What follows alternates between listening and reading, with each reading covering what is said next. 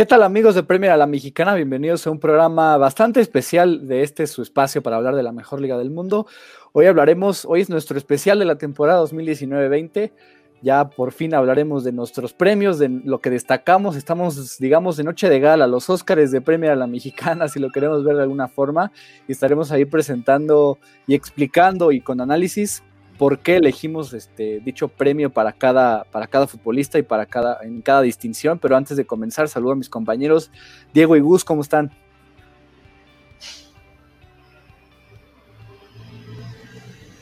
Así te toca, pibe.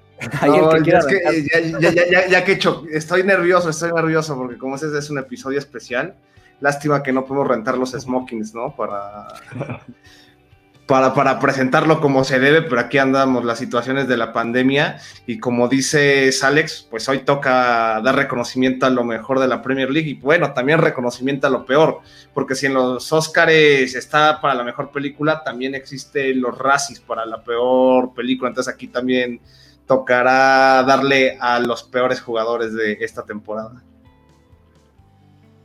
Sí, un programa diferente, ¿no? Va a estar dinámico, atractivo y como dice Alex, no estamos de gala. ya a partir de un análisis diremos por qué cierto jugador se gana premio y todo. Entonces, gran programa el que tenemos hoy.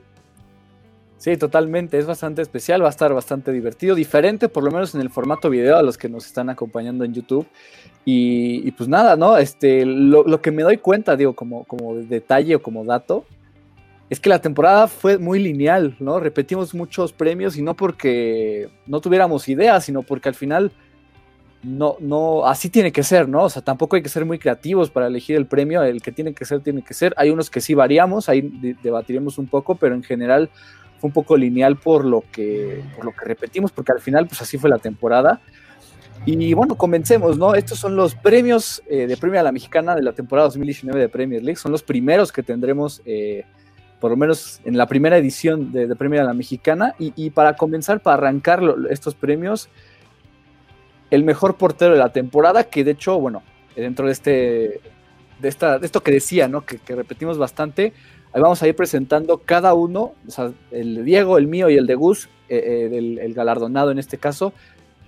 Pues bueno, empecemos con Diego Piva Bendaño, que pone a Nick Pope, el arquero del Burnley, como el mejor portero de la temporada.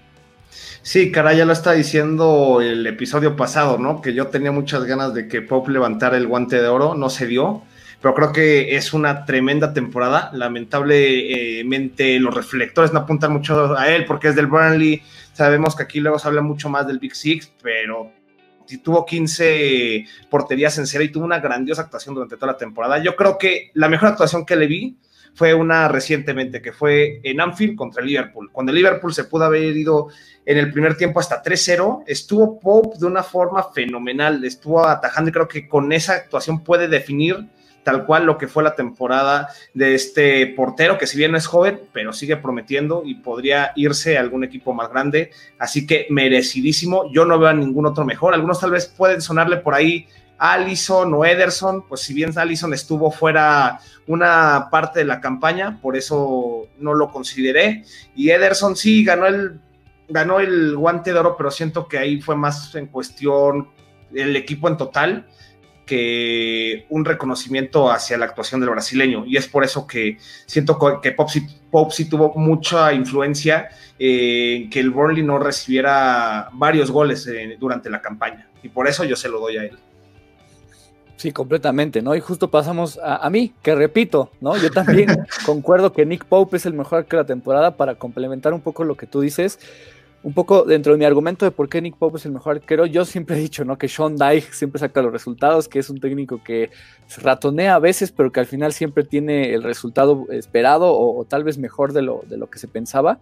Y una de las razones es Nick Pope, ¿no? Ha salvado al Burnley en muchísimas ocasiones, los Clarets dependieron de él, ¿no? Esa es la realidad, pero, pero vaya que, tuvo una, actuación increíble. Y, nada, ¿no? De hecho, aparte también compete en, en, un cuerpo de arqueros complicado, ¿no? Joe Hart, que ya se fue, Tom Heaton, que también era un arquero bastante destacado, y ahora, bueno, Nick Pope se ganó la titularidad y creció muchísimo al grado de ser mm, el mejor arquero inglés de la temporada. Si bien, eh, bueno, Ederson, concuerdo contigo, creo que le ayuda más el equipo que otra cosa, y, y, al final él provoca que tiene 15, ¿no? 15 clean sheets, 15 partidos sin recibir gol, lo cual me parece bastante destacado con un equipo como el Burnley, si bien tiene a Ben Mee y a James Tarkovsky en la central, aún así él, fue fantástico, entonces por eso yo elegí a, Nick Pope. Y pasemos con Gus, que si fuera sorpresa, también es Nick Pope.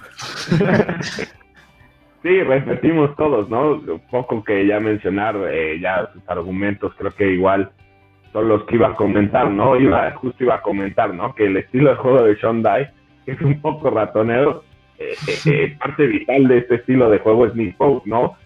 Parte valiosa de este Burnley que sorprendió en esta Premier League, ¿no? Que por algún momento decíamos puede entrar a Europa League. La verdad es que Nick Pope mostró que es un portero de élite y a ver si no lo vemos la próxima temporada en un equipo grande, ¿no?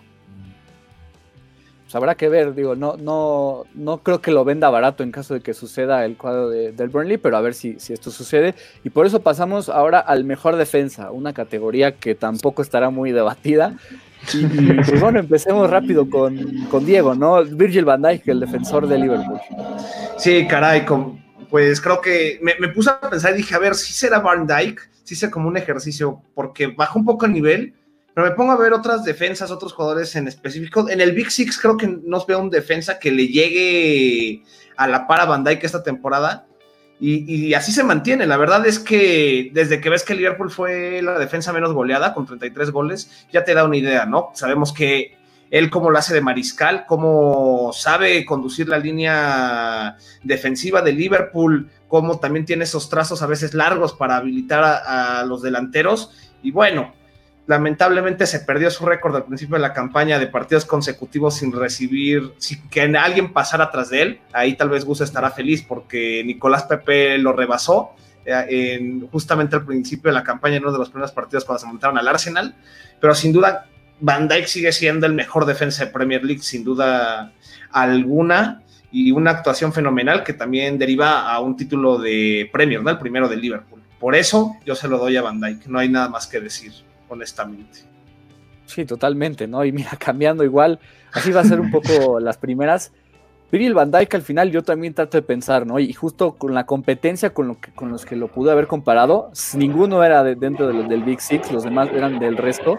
Pero al final te pones a pensar, el único que es tan constante como, como él solo es Virgil van Dijk, ¿no? Su, dominio, eh, la manera en que controla la defensa, ayuda al complemento que tenga, ¿no? El que si fuera incluso su momento de Jan Lobren o Joel Matip o Joe Gómez, el que fuera que estuviera a su lado le ayudaba, ¿no? La presencia de alguien como el neerlandés. Y al final digo, tratas de, de buscarle, ¿no? Pero te digo, no, no tienes que ser muy creativo. Al final esta respuesta es Virgil van Dijk y, pues digo, le doy, le doy la palabra a Gus para que diga un complemento, porque obviamente él también escoge a Virgil van Dijk, ¿no? Es que fue tan constante que jugó todos los minutos de Premier League, ¿no? O sea, es pieza fundamental para que este Liverpool levante su primera Premier League, ¿no? Y aparte, es el jugador que más pases tuvo en toda esta Premier League, ¿no? O sea, gran parte de, del juego de Liverpool, de la salida de, del fútbol de Liverpool pasaba por los pies de, de Virgil van Dijk, ¿no? Jugador clave y que sí, eh, podríamos decir que no, no fue el año que, tuvo su mejor año, ¿no? Porque el, el año pasado fue el mejor jugador de la Premier, ¿no? Este a lo mejor decíamos, eh, no está a nivel Virgil, pero le buscas, le buscas y no encuentras. Sí, no, para nada. Y de hecho, incluso hasta goleador, ¿no? Se convierte, ¿no? Contra el United, ahí le mete un gran gol de cabeza. O sea, tiene, tiene de todo al final Virgil van Dijk. No fue el defensor dominante que fue el mejor de la liga, pero sí es el mejor en su posición sin duda, ¿no? En ese sentido nadie lo puede rebasar. Pasemos a la siguiente categoría, en la que también vamos a, vamos a hablar del, mismo un poco y en la que incluso, digo, tal vez es curioso cómo el mejor jugador escogido en la temporada no está aquí, ¿no? Jordan Henderson fue el escogido por, digamos, los medios ingleses. Y, y bueno, empecemos con Diego, Kevin De Bruyne del Manchester City. Sí, caray, yo pese a irle a Liverpool, pues las cosas como son, ¿no? De Bruyne está en otro nivel, es muy señor del Manchester City, él, él maneja cómo el Manchester City puede jugar o deja de jugar, se le ha notado toda esta temporada, la participación que ha tenido, eh, eh, iguala el récord de Thierry Henry de más asistencias en una Premier League con 20, también es importante en goles, entonces básicamente es el jugador total, sabe penetrar dentro del juego del City de diferentes maneras, no solo de una, y por eso es el mejor mediocampista hoy en día en Premier League, ya lo hemos discutido y no, no sé, aquí también hay un poco de sorpresa porque no sé cómo vengan sus premios, pero creo que aquí los tres debemos tener al mismo jugador. No, no hay duda alguna que De Bruyne es el mejor por, tal vez por un escalón fuera de los otros de, mediocampistas que hay en Premier League. Sí, digo, pasando, pasando conmigo, pues evidentemente tiene que ser el belga, ¿no? Al final piensa cómo, cómo genera para el Manchester City, ¿no? Lo hace de todo, incluso hasta llega a recuperar. Tú ves la diferencia cuando, cuando Kevin De Bruyne está y cuando él, él, está, está fuera, ¿no? La temporada, me parece que fue la pasada, eh, él estuvo fuera por lesión en unos partidos, ¿no? un partido este, en específico que recuerdo bastante es en las cuartas de final de Champions de vuelta contra el Tottenham, en el que Kevin De Bruyne entra de cambio porque venía regresando de lesión y Pep Guardiola lo mete por el hecho de ser Kevin De Bruyne. ¿Ves la diferencia de cómo un Kevin De Bruyne, eh, digo, ahí estaba regresando de lesión y demás, pero un Kevin De Bruyne constante contra un Kevin De Bruyne regresando de lesión o, o, la ausencia que tiene el belga afecta al Manchester City totalmente, ¿no? El Tottenham termina eliminándolo de la Champions League entonces, sí, al final lo, determinante que es Kevin De Bruyne, eh, me sorprende mucho que Henderson haya sido puesto encima de él, pero, pero sí, nadie como, como él en su posición. Es fantástico. Y pues le paso a Gus la, la batuta, ¿no? La estafeta ahora para que hable de, del belga. Sí, es que estamos hablando probablemente del mejor medio del mundo, ¿no? Eh, ya lo comentamos el podcast pasado que analizábamos la última jornada de Premier y es que Kevin De Bruyne había influido en 33 partidos de Premier League para el Manchester City, ¿no? O sea, un jugador totalmente eficaz, este, completo, que está presente en todos los partidos, eh, tiene pegada, eh, técnicamente es un jugador único, visión, es, es, un medio muy completo, ¿no? Eh, veíamos los goles que, el gol que le metía al Norwich, ¿no? Un golazo, ¿no?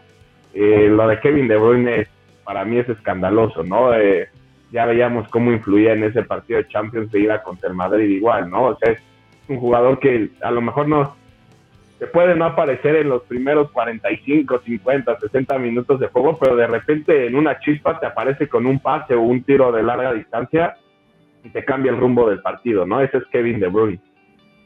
Sí, totalmente. Lo que, lo que me gustaría ver la siguiente temporada es que tal vez ahora con Bruno Fernández empezando desde, desde la jornada 1 en la Premier League, tal vez este premio sea más competido, ¿no?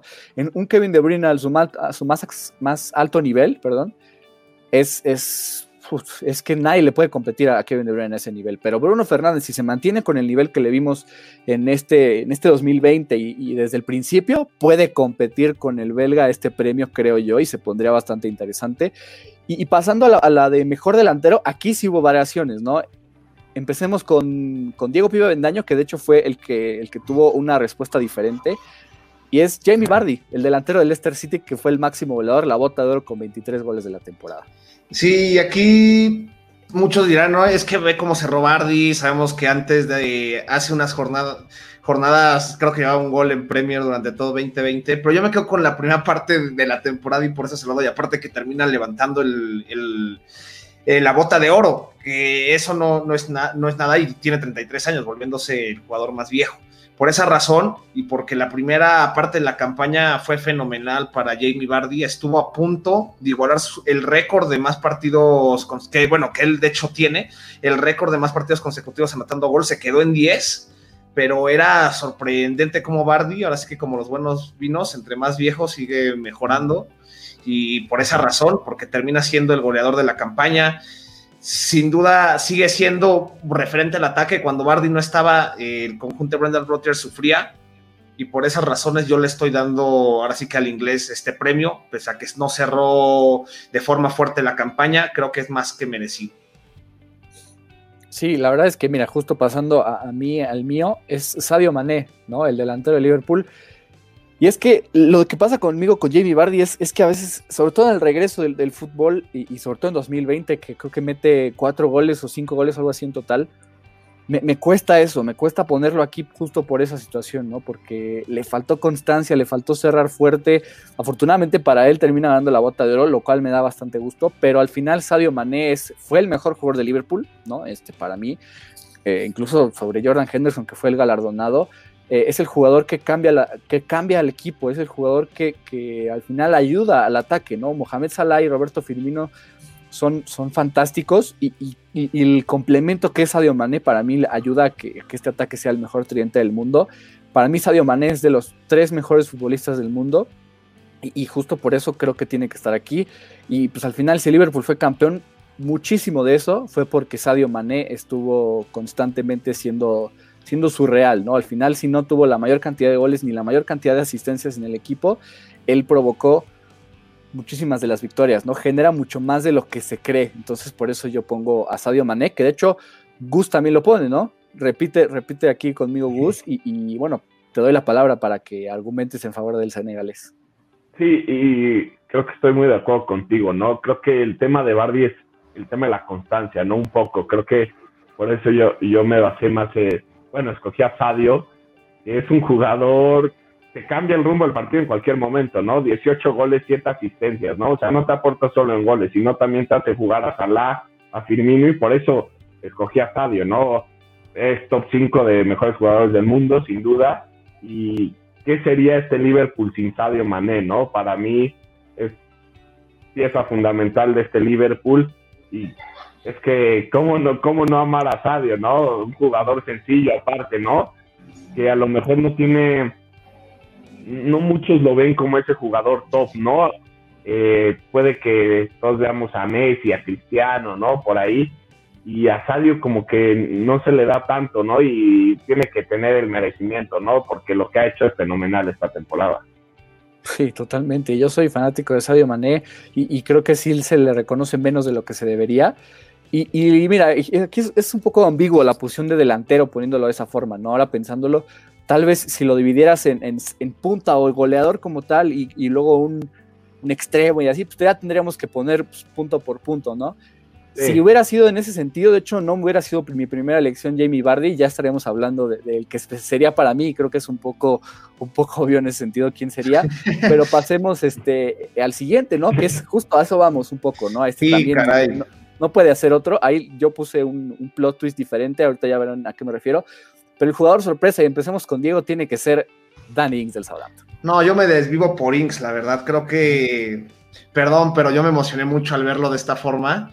Eh, desde el Burnley lo, sigo, después con el Liverpool, cuando llegó yo sí esperaba que impactara, lamentablemente las lesiones lo mataron, nunca tuvo una oportunidad concisa con los Reds, llega al Southampton con la mano baja, la verdad no se le esperaba mucho, mucha potencia, y vean esta temporada, ¿no? Lo, que, lo que termina siendo 22 goles, se queda uno de Jamie Vardy por empatarlo. Y lo más sorprendente es que solo anotó un penal, cobró dos, pero, pero anotó solo un penal en toda la campaña. Entonces estuvo a la par y sin necesidad de cobrar pena máxima. Lo importante que ha sido para el Southampton este jugador, porque también el Southampton ha sacado victorias importantes cuando él está, bueno, cuando él anota sus goles, sus goles han, dado varios puntos para que el Southampton saliera del bache y bueno, terminar una campaña decente, ¿no? De mano de, de Ralph Hasenhut y por eso yo se lo doy, por este jugador que tuvo un impacto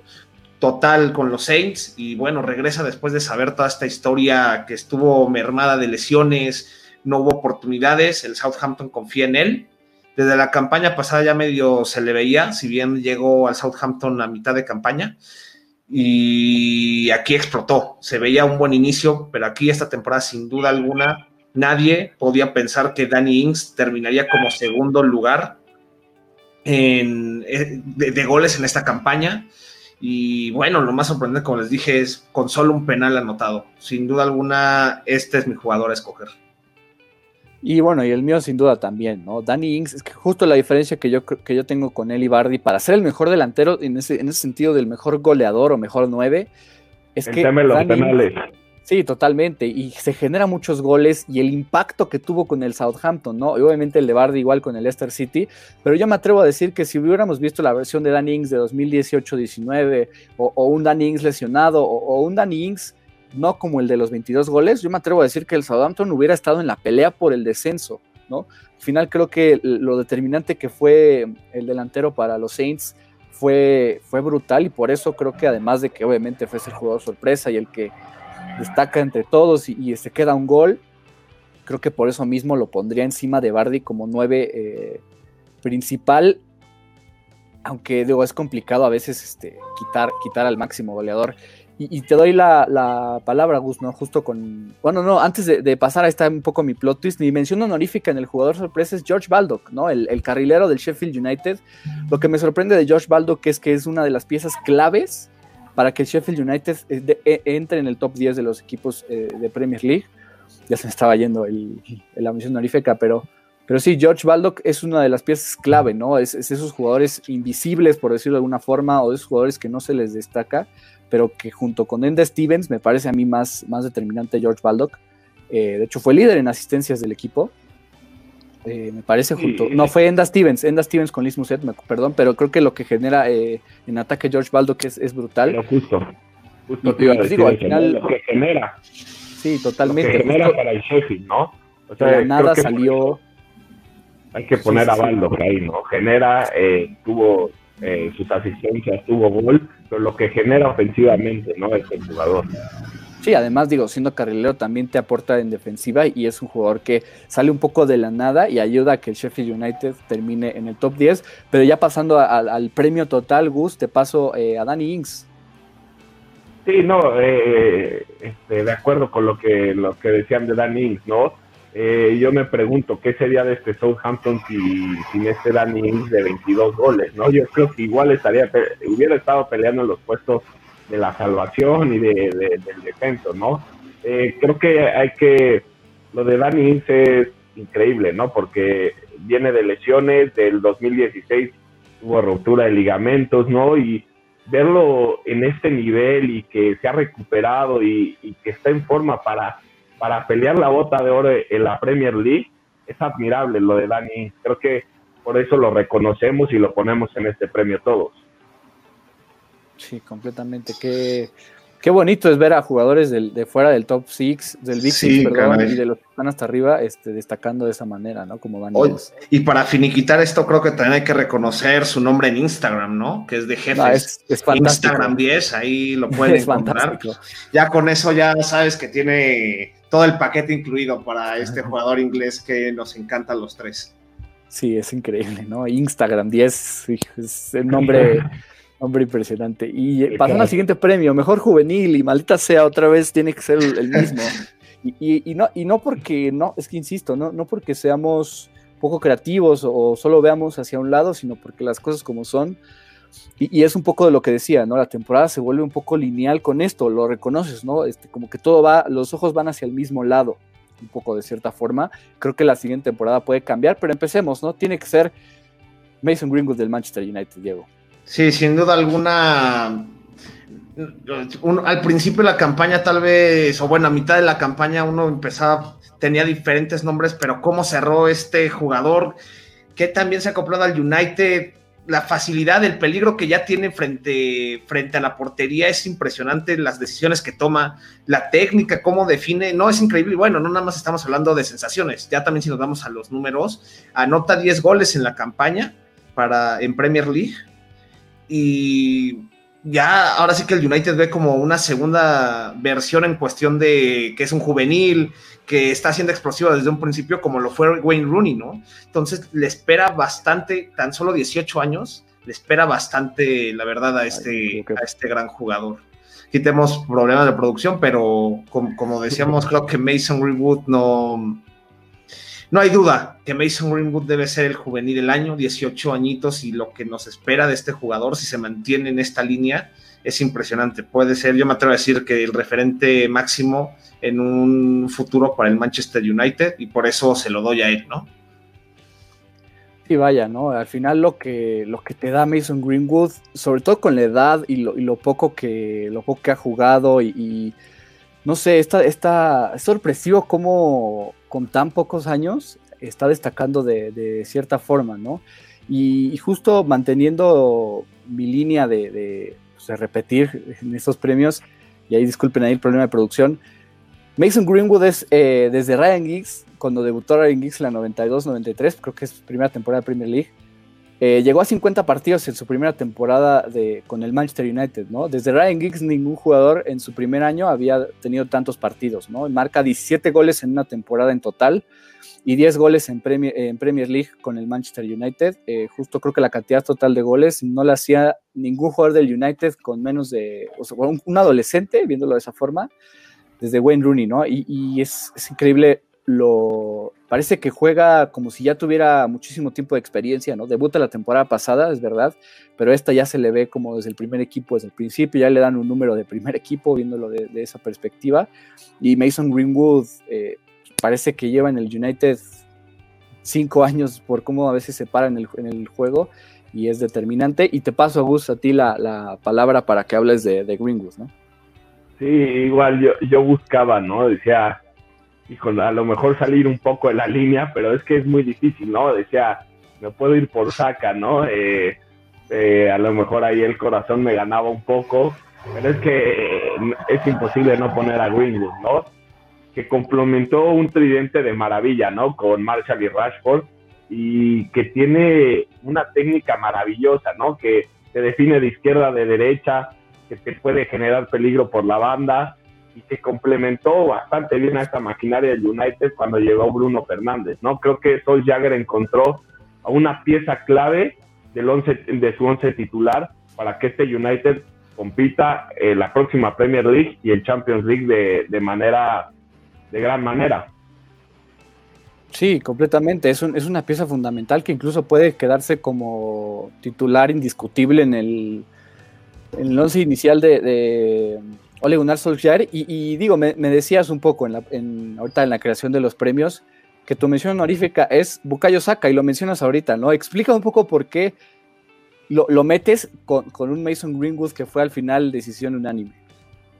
Sí, a mí lo de Saka al principio, creo que al principio y mitad, y un poquito más de la mitad de la temporada fue maravilloso lo que hizo, ¿no? Creo que Arteta le, le empezó a dar la confianza a este jugador de 18 añitos que lo vemos en su cara, ¿no? Se ve de 15, ¿no? Pero es que empezó a jugar muy bien, ¿no? Empezó aportando asistencias y goles en la cara y el FA y decía, este jugador puede ser eh, pieza clave para el once titular de Arteta en la Premier League, que le empezó a dar la confianza y respondió con seis asistencias y un gol, ¿no? En la Premier League. Después yo, yo creo que Arteta se dio cuenta que, que por ahí la falta de experiencia y que a lo mejor por la edad de, de, Saca no, no, lo podía aventar al ruedo tan rápido y, y, ya ahorita lo, en los últimos 11 de que sacó Mikel Arteta ya lo veíamos en la banca, ¿no? Pero creo que, que, que sí hay que nombrar a este jugador, ¿no? Creo que el Arsenal tiene un gran revulsivo por la banda, que llega muy bien, que tiene buen centro, que tiene pegada. Entonces creo que sí hay que mencionar lo que este chavito de 18 hizo en la temporada, ¿no? Sí, porque aparte yo lo he mencionado muchas veces en la, campaña, ¿no? Como el Arsenal tiene como, como base a los juveniles. Y el mejor juvenil de entre todos es, es Bukayo Saka, sin duda, ¿no? Apenas tuvo un gol, su primer gol en, Premier League en la temporada, pero lo que, lo que generaba en ataque era fantástico. Incluso llegaba a ser titular sobre Alexander Lacazette en varios encuentros. Y al final, y Arteta entiende que, que tampoco que también tiene que aguantarlo. Y, bueno, con Eddie Will, con Joe Willock, perdón, Eddie Nketiah y obviamente Nicolás Pepe, que fue el fichaje estelar del equipo en esa campaña, pues tuvo que ahí rotarlo, pero sí vale la pena mencionarlo. Y pasemos al, a otro premio que digo, ahí, ahí es que a este, creo que este es el más obvio, ¿no? Dentro de todos. Porque, pues bueno, empecemos, Diego, Bruno Fernández tiene que ser este, este es que, ¿qué, de la temporada. ¿qué, decimos? O sea, no, no puede haber una cosa, la razón por la que el United está en Champions, yo me atrevo a decir, es Bruno Fernández, discúlpenme, pero tan claro como el agua no puede ser, no, no puede ser más, perdón, pero es la verdad. Lo que ha hecho la irrupción que hizo Fernández en el United fue directa. Se ve un cambio completamente cómo jugaba el United antes y cómo jugaba después. Si bien sí tenían la velocidad arriba, Fernández fue este mediocampista arrojador que ayudó tal vez a meter un poquito más de tiempo, más de, no sé, más de coordinación para estos tres de arriba. Y ahí, es, y ahí está el resultado. No ha perdido el United un solo partido de Premier League desde que llegó eh, Bruno Fernández. Si bien perdieron ahí en la FA Cup, si tienen algún recuerdo de una derrota, pero en Premier League se han mantenido invictos. Y de hecho, antes del FA Cup no habían perdido un solo partido con Fernández en, la cancha. Entonces es impresionante todo lo que tiene. Tiene su disparo de fuera del área sabe, sabe ser ofensivo y también retrasarse un poco cuando es necesario. Eh, se entendió en, encontrar el ritmo en la Premier League sin una pretemporada, o sea, una adaptación al momento es, impresionante lo que está haciendo, la verdad, el portugués. Y por eso yo no veo nadie más que tenga las cualidades para competirle a mejor fichaje. Nunca había nadie, y aparte de la forma que, llega, ¿no? No, vi, no veo a ningún referente que haya fichado por algún equipo de Premier esta campaña y por eso se lo doy a él, no, no veo a alguien más, honestamente. Sí, no, totalmente, ¿no? Eh, ahí me equivoqué con el nombre primero, pero, pero sí, tiene que ser Bruno Fernández, de hecho, eh, justo lo mencionábamos en el podcast del final de la Premier League, como Bruno Fernández es el jugador que más impacto ha tenido siendo un fichaje de, de invierno, ¿no? O sea, media temporada juega y sin duda es el mejor fichaje. 14 partidos disputados, 8 goles anotados y 7 asistencias. Participa en 15 goles, más goles en participación de los partidos que juega, ¿no? Eso te habla de lo que, de lo que es eh, Bruno Fernández con el Manchester United. Y digo, ya con lo que dices, pues sí, sin duda es que este portugués provoca que el United juegue en Champions League la siguiente temporada. La única derrota con él es contra el Chelsea en semifinal de FA Cup y el que anota el gol es Bruno Fernández, ¿no? Si bien fue de penal, por lo menos creo que los penales a veces les le complicaba al United, ahora tienen a alguien que no los va a fallar y pues sin duda tiene que ser Bruno Fernández. No sé si Gus quieras eh, complementar este, este no hay mucho que complementar con lo que, con lo que ya dijeron, ¿no? Creo que la adaptación de Bruno Fernández a la Premier League es extraordinaria, ¿no? Yo, yo en algún momento decía, ya es escandaloso lo de Bruno Fernández, ¿no? Ya decías los números. Y creo que, como decía Diego, es pieza clave para la creación del juego y de aportar asistencias a ese tridente que empezó a funcionar de manera maravillosa, ¿no? El de, que ya lo mencionaba, Wingwood, Marshall y Rashford, ¿no? Creo que Fernández es la pieza fundamental para que este tridente empiece a, funcionar de manera maravillosa, ¿no? Por la visión de juego que tiene, por la técnica que tiene, eh, da unos pases sensacional, tiene pegada y ya vimos que los penales es, es muy eficaz el eh, Bruno. Sí, digo, lo mencionábamos en algún episodio de, de la maquinaria del United, ¿no? Bruno Fernández es como, suponiendo el, tridente de Marcus Rashford, eh, Mason Greenwood y Anthony Marshall es como un semáforo, pongámoslo de esa forma, ¿no? Hace funcionar, digo, en este caso el tráfico, hace funcionar al United. Bruno Fernández es el que conecta, es el que prende el semáforo, ¿no? Veámoslo de esa forma. Cuando si se descompone ese, eso que hace que prenda el semáforo, obviamente va a haber un caos o no va a haber lo mismo, no va a haber el mismo impacto. Bruno Fernández es el que prende el semáforo en esta, en esta metáfora y creo que al final es, el jugador que provoca, insisto, lo insistimos, que, que llegar al United a, Champions League. Ya cambiando de, tema, un tema un poco desastroso, lo mencionaba Diego al principio, ¿no? También hay que, hay que mencionar o, reconocer lo peor de la temporada de Premier League. Y empecemos contigo, Diego, Joelinton del Newcastle United. Sí, caray.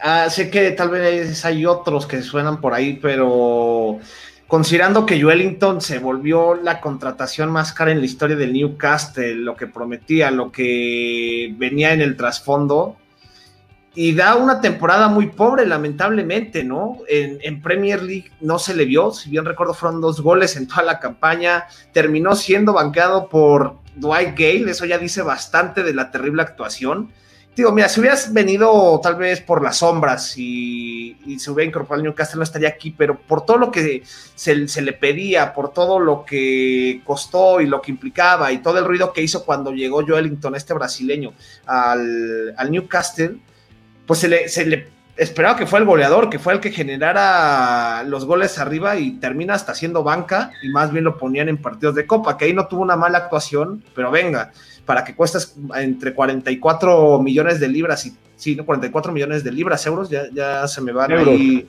euros. 44 millones de euros y, no, no proporciones mucho, también no te ayuda mucho el director técnico, pero de todas formas, tienes la obligación de sobresalir o ver las opciones por ti mismo sobresalir y por eso a Joel te lo pongo como el peor fichaje de la campaña actual. Sí, ¿no? Y mira, aquí yo, a ver si pongo variante. Para mí es Moaskin del Everton. Y es que la diferencia entre Moaskin y Joelinton, para mí es sencilla. Por lo menos Joelinton en el principio de la temporada tuvo un, par de destellos, empezó bien, un, gol ahí que prometía y que parecía que era el fichaje interesante. Moaskin no tuvo absolutamente nada en toda la temporada, ¿no? Si bien los dos tienen dos goles en esta campaña, Moaskin mete uno en la jornada 38 en un juego contra el Barmouth que termina perdiendo y el otro, pues digo, es como en cualquier juego, al final fue banca la mayor parte de la temporada, fue el fichaje estelar, fue el que iba a complementar a, a Richardson en la delantera, al final Dominic Calvert-Lewin eh, no deja que le robe su lugar, y, fue un fichaje, ¿no? No fue un préstamo como se hubiera pensado, fue un fichaje directo, parece que seguiría esta temporada, y por eso yo pongo a Moaskin aquí por el, digamos, impacto nulo que tuvo. Anota goles, pero para mí tuvo un impacto nulo, por lo menos Joelinton al principio daba algo, para mí Moaskin no dio absolutamente nada en, esta temporada y, me decepcionó lo de italiano. Yo creo que por lo que se paga por él, creo que es 27.5 millones de euros y por lo que pues, al final tiene como, lo que mostró en la Juventus y con lo que tiene como de potencial, pues creo que se quedaría en los Toffees, tal vez. Yo, yo diría que debería ser así, pero pues sí, para mí es el peor fichaje. Y Gus repite igual que Diego, ¿no? Joelinton del Newcastle.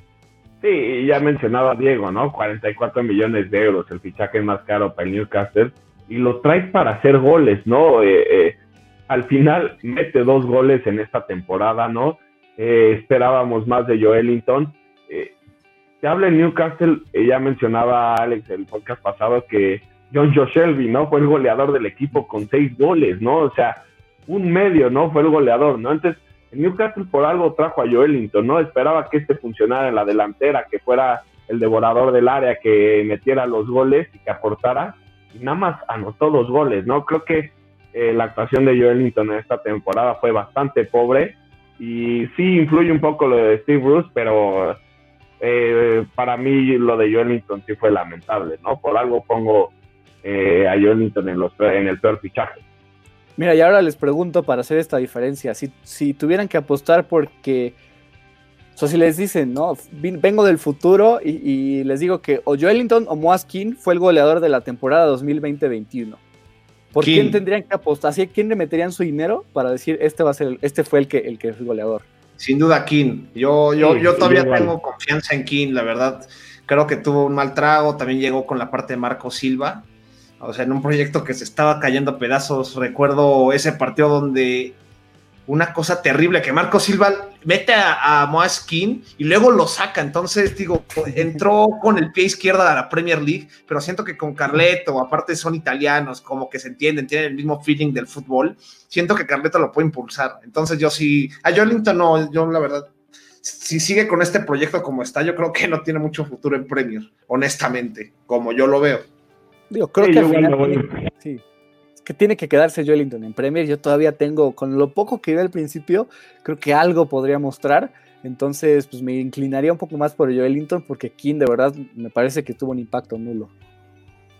Sí, yo creo que lo de King, yo igual me iría por King sin duda y creo que eh, puede ser un poco la falta de adaptación a, la Premier League, ¿no? Venía de la Serie A, una liga totalmente diferente, ¿no? Entonces puede que, que con el tiempo se, se ya decía Diego lo de Carleto, ¿no? Entonces yo creo que al principio de, la próxima temporada va a empezar como revulsivo, pero puede hacerle buena pelea a Calvert Luis, ¿no? Entonces confiaría más en Mosquín. Pues ojalá, ojalá que los dos tengan el impacto que se esperaba esta temporada para que igual la Premier suba de nivel, pero pues digo, sí se les dio poco a los dos, eso sí es una realidad. Y pasemos a la sección de mejor entrenador. En esta eh, parecería que todos son, son iguales, ya veremos por qué no, pero empecemos con Diego. Jürgen Klopp de Liverpool. Sí, yo me quedo con Jürgen Norbert Klopp. Eh, bueno, sí, si bien soy red, pero creo que lo que hace es sensacional. Se le llegó a pensar que se acababa el récord de los invencibles del Arsenal. Termina con 32 victorias. La forma en que cerró la primera mitad de campaña fue dominante. Solo empató un parte. En la primera vuelta solo le empató el United. Los demás equipos les pudo ganar y bueno, la segunda tal vez hubo un poco por el parón y demás conflictos, pero el Liverpool dominó la liga esta temporada, tenía ya media liga hace meses antes de la pandemia, ya sabíamos que el Liverpool, salvo que pasara algo impresionante, el Liverpool no iba a ser campeón. Y es eso, cómo ha logrado impulsar a jugadores que tal vez no, son los mejores en el papel y que se han vuelto importantes, ha logrado revivir a estos jugadores y ha puesto a jugadores en la cima, ¿no? De, ya hablábamos de Mané y por eso creo que esta temporada Jürgen Klopp es el mejor técnico de, Premier League, pero entiendo que aquí sí tengo una mención honorífica. Completamente. Chris Wilder. Chris Wilder, era, sí, era, más que obvio. Aquí sí hay que meter una mención honorífica y por qué. Nadie, nadie va de, o sea, seamos sinceros, nadie me va a decir que vio lo que iba a pasar con este Sheffield, disculpen, fue, es válido, pero seamos sinceros que al principio en el papel, como se veía el Sheffield, no, ni el propio Sheffield, ni, el propio, Chris Wilder.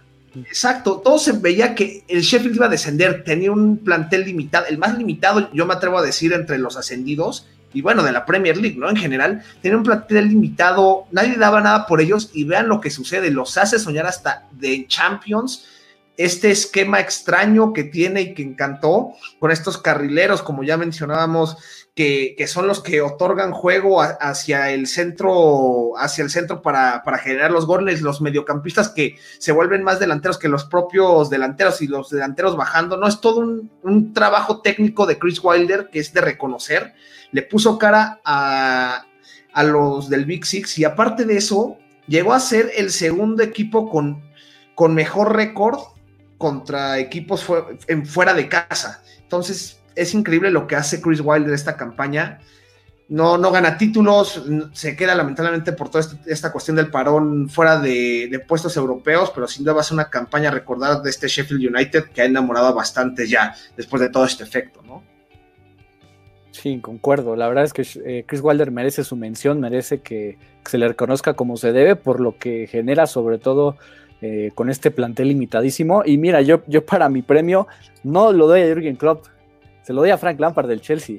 Y voy a, y, mira, y, vas, vas, a sonar sorpresivo y vas a decir, bueno, pues tú eres fanático del Chelsea y, sí, y, pues sí, pero al final la diferencia acá de, entre Jürgen Klopp y, Frank Lampard es que Jürgen Klopp ya tenía un plantel eh, armadísimo, tiene el plantel de la campaña pasada que ganó la Champions League, tiene ese equipo que al final ya se conoce, que, que juega solito. Frank Lampard llega como un técnico que nadie le daba la posibilidad de llegar a Champions League llega con muchísimos juveniles para preparar esta temporada y supera las expectativas, esa es la realidad. Ya está disputando su, va a disputar su primer título como entrenador del Chelsea en su primera temporada. Creo que y, ya está, y consiguió además este, fichajes bastante importantes para la siguiente campaña, pero creo que lo de Lampard es fantástico por eso, ¿no? Por, por lo limitado que estuvo también al principio, se le va de Nazars como referente, trae a Christian Pulisic, de hecho incluso se atreve a, a, banquearlo ante la poca del poco impacto que tuvo al principio de la campaña y, aún así se las ingenia para que al final terminen en Champions League. Tuvo ahí un par de detalles que, pues sí, es de, principiante como entrenador, pero me atrevo a decir que Frank Lampard por eso, por, lo, por superar todas las expectativas que, se creía con, el, con él en su primer año con el Chelsea y más allá de que me gane el amor, de verdad me gusta, me gusta mi premio por eso, por lo que, por lo que da Frank Lampard con el Chelsea y al final Jurgen Klopp se esperaba que, pudiera ganar la Premier League por primera vez, lo hace de forma dominante, creo que eso también es digno de reconocer, pero en general me gusta más lo que, lo que provoca Lampard que lo que provoca el Jurgen Klopp que traía un antecedente brutal. Lampard empieza de cero, entonces por eso mismo se lo doy a, Lampard y pasa Gus con Jürgen Klopp otra vez. Yo, debo decir que sí dudé, ¿no? Entre Frankie y Jürgen Klopp, porque lo que hizo Frankie a mí me pareció extraordinario, ¿no? Y ya decía Alex, eh, llegó un equipo que, que no estaba bien acomodado, ¿no? Eh, las temporadas pasadas del Chelsea no fueron las mejores, pero me tuve que ir por Jürgen Klopp, ¿no? Es que hizo un Liverpool dominante, ¿no? De 59 partidos sin, sin perder consecutivos, este, fueron 24 partidos sin perder en, eh, en Anfield, este, a mí lo de Jürgen Klopp me pareció maravilloso, ¿no? Sí tenía un equipo armado, tenía grandes estrellas, pero lo que hizo con este Liverpool fue extraordinario, ¿no? Yo creo que por eso le doy el premio a Jürgen Klopp, ¿no? Y, a mí lo que me gusta de, de, este equipo de Jürgen Klopp de Liverpool es que todos juegan en este equipo, ¿no? Eh, no, se, no se basa en dos figuras, en tres, ¿no? Todo, hace jugar a todo el equipo, ¿no? Desde Van Dijk frente a Alexander Arnold, este, Robertson, eh, Henderson, eh, eh, ¿quién más? Keita, eh, todos, ¿no? O sea, te puedo mencionar el 11 y todos juegan, ¿no? Eh, creo que eso es lo que ha logrado este este Jürgen Klopp con el Liverpool, ¿no? Ha planteado una idea que el equipo se ha adaptado perfecto y que ha logrado hacerlo dominante. Sí, veámoslo de esta forma. No necesitó reforzarse en ningún aspecto del campo para poder ser campeón de Premier League, lo cual es bastante impresionante. Y demos el siguiente premio, ¿no? Jugador de excepción de la temporada, que de hecho aquí Diego tiene al, que para mí fue el peor fichaje, que es, que es. Sí, exacto. Aquí, como dice, yo lo seleccioné para jugador de excepción. Luego de cómo cerró con la Juventus, cómo de hecho hasta yo le veía futuro que se mantuviera en la Serie A con la Juve, pero sabemos que la Juve quiere apostar más por resultados inmediatos, quiere siempre traer, como ya reforzar todo de una vez. Y por eso opta a venirse a Premier al Everton y como tú comentabas, dos goles, 835 minutos, temas extra cancha, todo le jugó mal a, este jugador que apenas tiene 20 años y, a mí se me hacía que le iba a romper en su primera campaña. me preguntaban al principio de la campaña, ¿quién va a ser tu jugador revelación? Y yo lo apuntaba a él, me decepcionó completamente, pero ya lo mencionamos antes, tengo fe en él, tengo fe, creo que llegó a un Everton que ya iba hacia abajo la relación con Marco Silva simplemente me armó su juego. Siento que eso también tuvo un impacto en cómo se fue desarrollando ya al final de la campaña. Pero bueno, dos goles, dos asistencias, sí, muy pobre para lo que se prometía. Entonces esperemos y yo confío que retomará rumbo la próxima campaña, pero por este momento fue mi jugador de excepción. Sí, la verdad es que ojalá que, recupere el nivel, sí es un jugador que, debe permanecer en Premier. Y bueno, yo me voy con Jesse Lingard del Manchester United. Tuvo un gol y fue, fue en el minuto 98 de la última jornada de Premier League y le arruinó la apuesta a un aficionado que se pudo haber ganado mucho dinero, ¿no? Al final, Jesse Lingard, eh, es que es eso, ¿no? Él mismo publicaba hoy en Instagram una foto explicando por qué había tenido una mala temporada. En resumen, decía como me perdí como, como jugador y como persona, o sea, estuvo desaparecido en todos los aspectos, ¿no?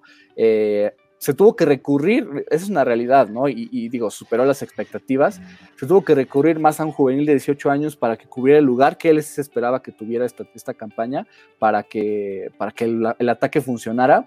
Mason Greenwood fue fantástico y, creo que ni Ole Gunnar Solskjaer esperaba que tuviera ese impacto, pero Jesse Lingard era el que podía, el que tenía que, presentarse ahí. Mou le había dado la confianza, ¿no? A Lingard, ¿no? Mou le había dado toda la confianza a Jesse Lingard y que respondía por algunos momentos. Sí, y ahora falla y, son más de 38, creo que son 38 partidos y 3 goles nada más en total en esta temporada. Tuvo una temporada decepcionante. A mí Lingard me gustó mucho lo que tuvo en el Mundial de Rusia y de ahí ha bajado y esta temporada pues se confirma el mal nivel que, venía, venía teniendo y, pues bueno, ojalá que retome el nivel porque a mí es un jugador que, me gusta y hasta se le hace la burla, ¿no? Lord Lingardiño es como lo apodan algunos. pues es que en su momento llegó, sí le decían el Ronaldinho, ¿no? De Manchester United, ¿te acuerdas cuando tuvo una racha de muchos goles, ¿no? Una cosa lamentable lo de Jesse. Sí. Y yo todavía siento como si es joven, pero no, ya tiene 27 años. Sí, parece que sí es el eterno juvenil, ¿no? El, es el sub-23, ¿no? Jesse Lingard, ¿no? Y lleva teniendo 23 años por 5 años, ¿no? Y tiene, ¿no? Tiene 27 y, digo, sí ha bajado mucho el nivel, no, se le, no tuvo el potencial que se esperaba, esa es la realidad también, pero este año tuvo un impacto nulo ¿no? Lo único que tuvo fue arruinarle a un aficionado su apuesta de no goles ni, asistencias a Jesse Lingard de 10 dólares, de 10, de 10 libras a 670 libras que no pudo cobrar. Eh, y fue un gol que además Casper Schmeichel le regaló prácticamente, ¿no? Pero pues este es mi, este es mi premio de, la descripción. Ya, ya era para correr, Sí, y este de hecho es el primer premio en el que los tres tenemos un jugador diferente porque Gus pone a Mesut Özil del Arsenal. Sí, yo pongo a Mesut, ¿no? Eh, un gol, dos asistencias en esta temporada de Premier. Sabemos que cuando regresó el fútbol de toda esta pausa, Metsu tuvo problemas con la directiva porque no se quería bajar el sueldo por todo, todo este problema que abarcó la pandemia. Pero creo que Metsu viene siendo un jugador decepcionante estas últimas dos temporadas para el Arsenal, ¿no? Yo la verdad cuando llegó Metsu al Arsenal me emocioné mucho por lo que hizo en el Real, ¿no?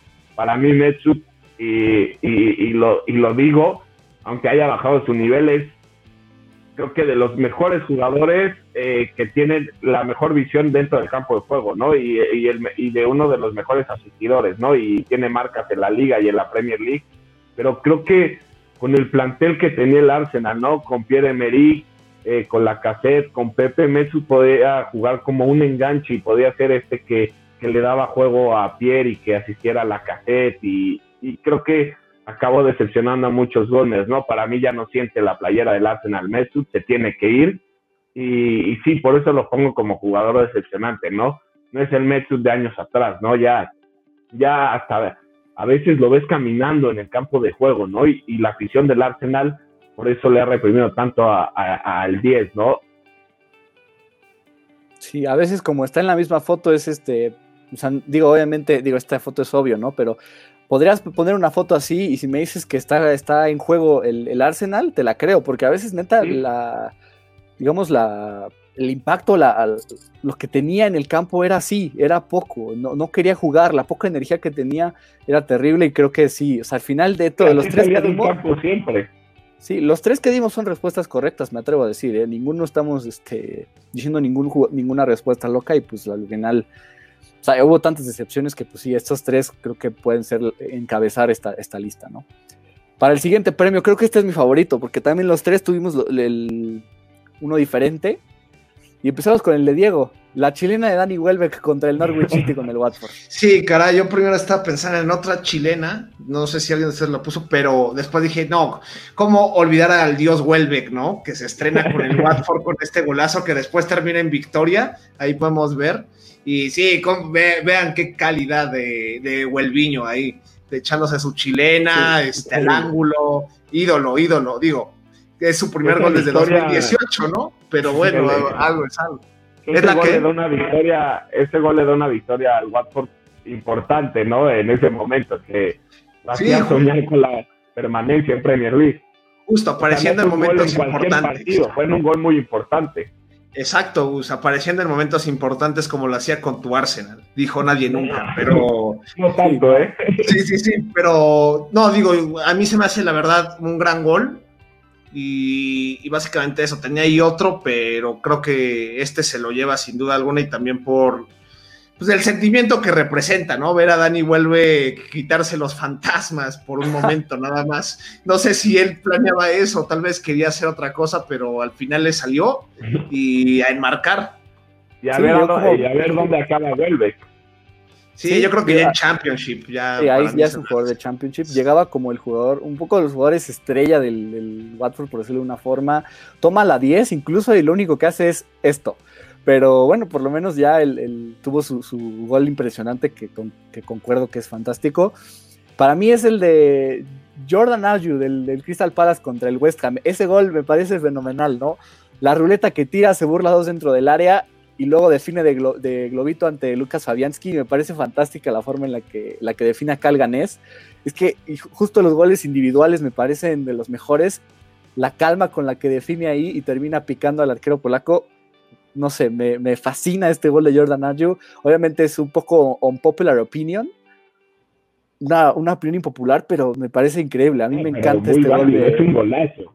no, sí. Y Ayew tuvo una gran temporada, o sea, digo, para un equipo que no, que no es goleador, pero fue, fue, vital. Sí, se cayó, pero la verdad, yo cuando llegó al Crystal, yo pensé que iba a ser alguien del montón y terminó. De hecho, fue el jugador que más puntos le dio al Crystal con sus goles. Entonces creo que. Fue, fue, goleador de los Eagles, ¿no? Sí, complementó muy bien la ofensiva. Sí, y digo otra vez, nada más para terminar de verlo, una última vez.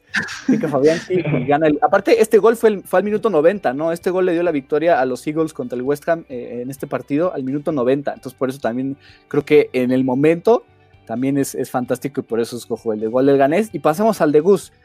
La volea de Kevin De Bruyne contra el Newcastle en el Manchester, Manchester City. Lo tenía que poner, ¿no? Teníamos, hablamos mucho de Kevin, que siempre saca estos goles, Kevin, ¿no? Este me recuerda un poco al de Sausen contra el City, ¿no? A lo mejor el de Sausen un poco eh, va a ser espectacular, pero es que este es un golazo, ¿no? Cómo le pega, cómo se eleva ese balón, qué velocidad, ¿no? Eh, un, un, zapatazo violento el de Kevin De Bruyne que acaba entrando de campanita y para mí este es el mejor gol que Kevin nos regaló muchos golazos, ¿no? Y ya veíamos el último contra el Norwich, pero es que este es espectacular, por algo lo pongo, ¿no? La, la manera en que le pega, eh, cómo se ve elevando el balón y la fuerza que lleva, ¿no? Imparable. Y con John Joe Shelby presionándolo para que no pudiera disparar. Y mira, el minuto también, el 81, concuerdo que es un gol, un gol fantástico. Por eso este es mi favorito, ¿no? Creo que no, aquí no hay respuestas correctas, siempre ver goles bonitos gusta. Y, por última vez tenemos acá el de, el de Kevin De Bruyne cambiando de premio, momento favorito de cada uno, aquí también es, completamente personal, es cada quien eh, tuvo sus momentos diferentes. Empecemos con Diego. Eh, la victoria del Norwich City al principio de temporada contra el Manchester City de la mano de Timo Pukki, que hacía soñar al Norwich City de cierta forma en tener una buena campaña, terminan descendiendo, pero este es tu momento favorito. sí, caray. soñar a mí y Alex como goleador, ¿no? Ah, estuvimos cerca de apuntarle, qué bueno que no, pero, se, cayó lamentablemente, Puki ya dejó, ni siquiera era titular al final de la campaña. Pero este partido, sobre todo para los aficionados Canaries, hay una pequeña alegría luego de que casi no ganaron ninguno. Pero este partido fue sublime para el conjunto de Daniel Farque, porque en lo táctico fue impresionante. La presión que le ejerció al, al, al, City, cómo manejaron los tiempos del partido y también un poco de suerte porque recordemos que Otamendi ahí comete un error en uno de los goles ya que para que acabara el, en este 2-0, pero sin duda fue un momento bonito y hacía pensar que Norwich podía traer algo, ¿no? Podía mantenerse en Premier, pero lamentablemente no es así. Lamentablemente todo, este creo que es la única alegría que a, los aficionados Nervis les queda de esta campaña pero me gustó mucho, sobre todo el planteamiento táctico. Ya cuando uno se pone a evaluar el partido, en ese momento ves como Farque le gana, le gana la partida sorpresivamente con todas las debilidades, incluso de la defensa, le gana la partida a Guardiola. Y bueno, ya como lo mencioné, estaba la suerte, pero fue un bonito momento y nada como vencer a uno de los de los equipos más fuertes en Premier League. y ahí tenemos, en ese momento el campeón, y tenemos ahí a, a Timo Puki celebrando cuando estaba lamentablemente fuera así que ni siquiera un, un, one, un one Season Wonder, ¿no? Fue Half Season Wonder porque después se nos cayó. o algo así, ¿no? Pues digo, terminó con 11 goles, pero sí tuvo muy poco tiempo de, brillar. Mira, como del mes, Timo Puki. Sí, exacto, en septiembre. Y justo para complementar lo que decíamos de, del mejor mediocampista, no sé si ven quién está en la banca en ese, en ese partido, en ese punto, ¿no? Sí, exacto, ahí también ya. Kevin De Bruyne está en el banquillo en ese momento, te dice cómo, cómo, marca, cómo marca el partido. Te apuesto que si De Bruyne empieza ese juego, no lo pierde el City, ¿no? Entonces. Los, las suposiciones no existen, entonces hay que darle. Qué bueno, que sucede. que darle el mérito. Sí, sí, hay que darle el mérito ya para. qué bueno que sucede, ¿no? Este partido surreal es el momento más surreal de la temporada, sin duda. Y, que, y esto te hace ver cómo la Premier League es fantástica, ¿no? Y, digo, también hablando de sus realidades, una mención honorífica que mete digo acá, el no gol. El no gol del Sheffield United contra el Aston Villa, que es clarísimo, ¿no? Esta ni siquiera ni siquiera tienes que ver la línea para ver ahí cómo el balón está más que adentro, ¿no? De la portería del Aston Villa. Sí, y ya que lo mencionas, no lo puse en mi lista de menciones honoríficas, pero también el fichaje, el peor fichaje de la temporada, yo diría el VAR. Y por esa, y por ese tipo de, este tipo de realidades. O sea, ve eso, el balón está adentro eso sé que es más tecnología. todas las ligas. Exacto, pero no, no, pero aquí en la Premier League cayó muy mal, pero bueno. ¿qué le podemos yo, yo, sin duda, no vamos a entrar en discusión, ¿no? Pero sin duda creo que donde peor aplican el VAR es en la Liga Española. Eh, ahí es impactante cómo lo aplican, ¿no? Creo que ya es preocupante. Pero no estaremos en... no, no, estaremos... Estaría bueno luego hablar del VAR, ¿no?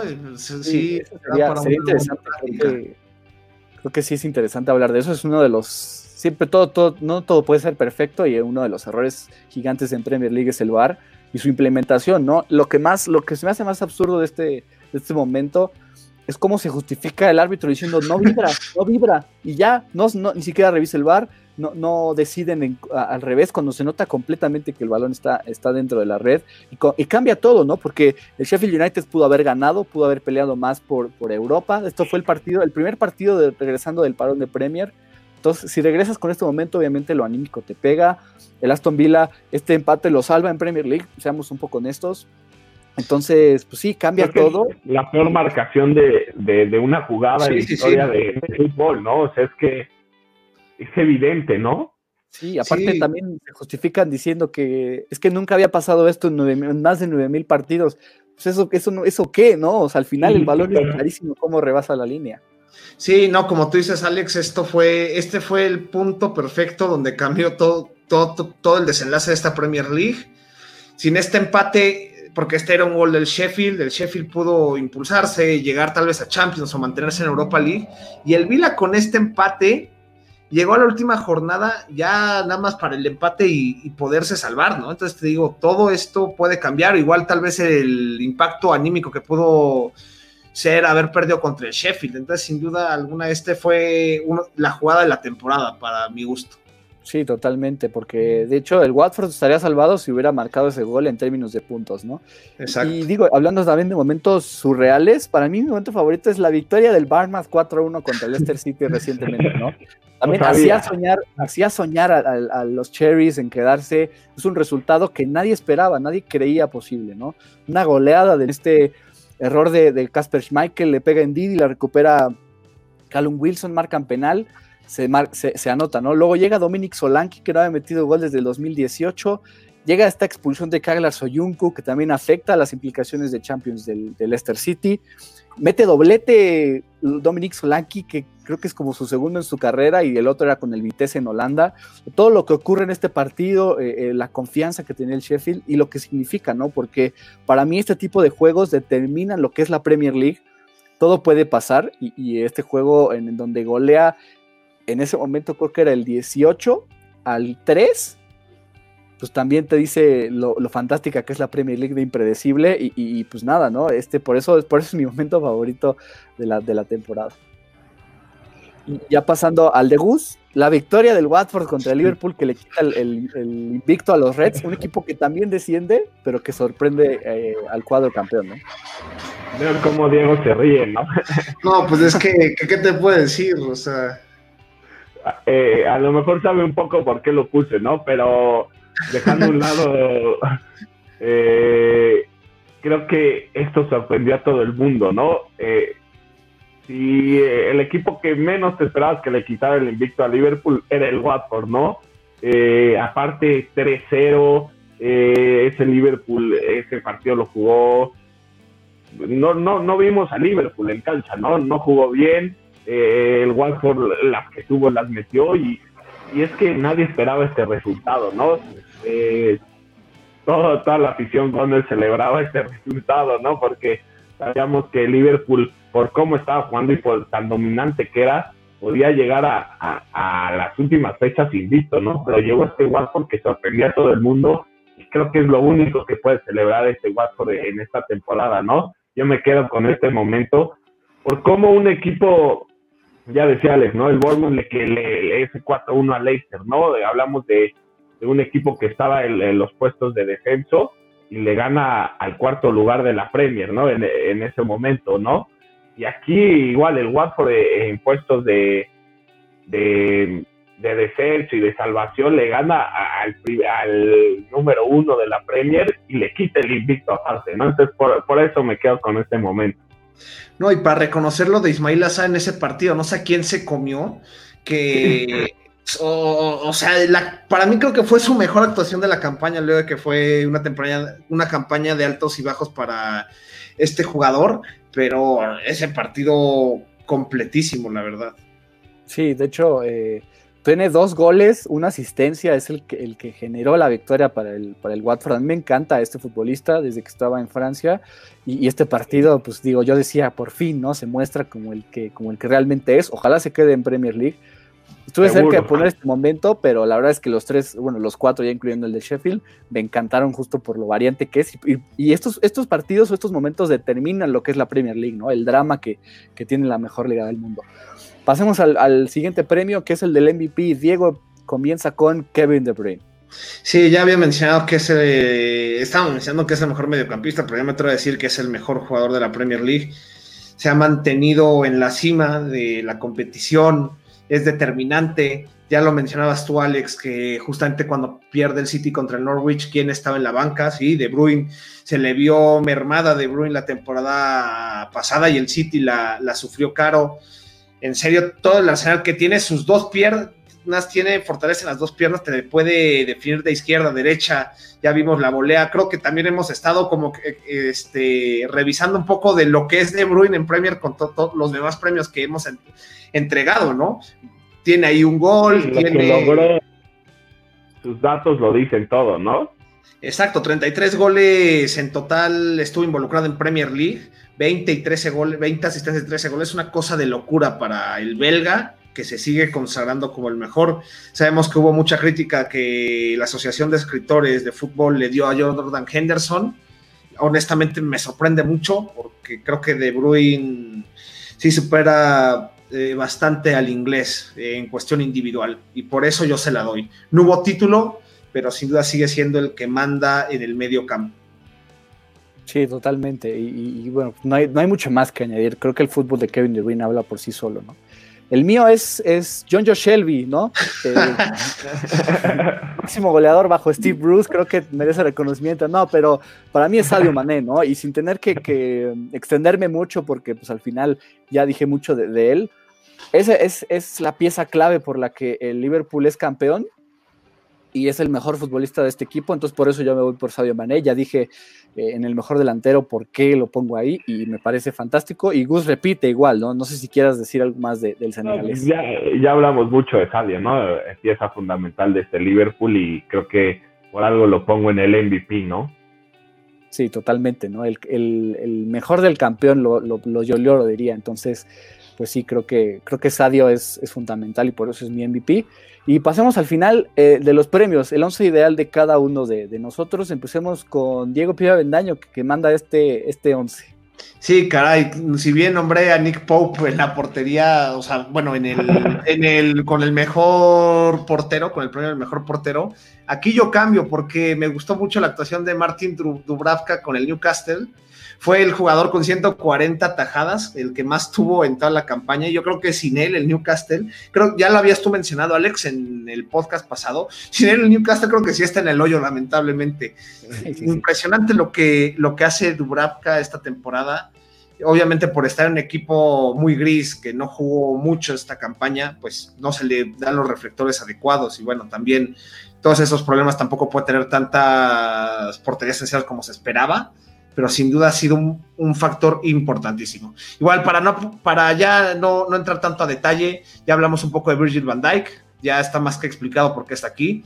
Luego a Kaglar Soyuncu, este jugador que llega a Leicester y no hace extrañar a Maguire, y con eso me quedo. El, Leicester, sabemos que luego cayó, luego Soyuncu tuvo este error que le costó una expulsión y partidos a perderse, pero creo que no hace extrañar a Maguire, que era tu máximo referente en la defensa central, dice mucho. Y bueno, luego tenemos la dupla Trent Alexander y Robertson, eh, Trent Alexander Arnold y Robertson, que simplemente son segundo y tercer lugar en asistencias en la liga, siguen siendo los mejores para mí lateral derecho e, e izquierdo en, la liga y, es por eso que están ahí.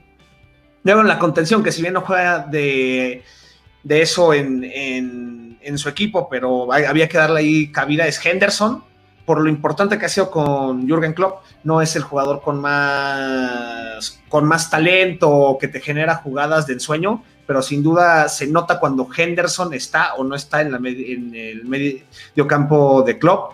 Luego tenemos a De Bruyne, que ya mencionamos que es el mejor jugador, eh, en mi opinión, para, en Premier League. Luego Fernández, que fue vital para que el United llegara a Champions. Adelante tenemos en punta Bardi, el goleador, 23 goles fue vital en la primera parte de la temporada para el Leicester.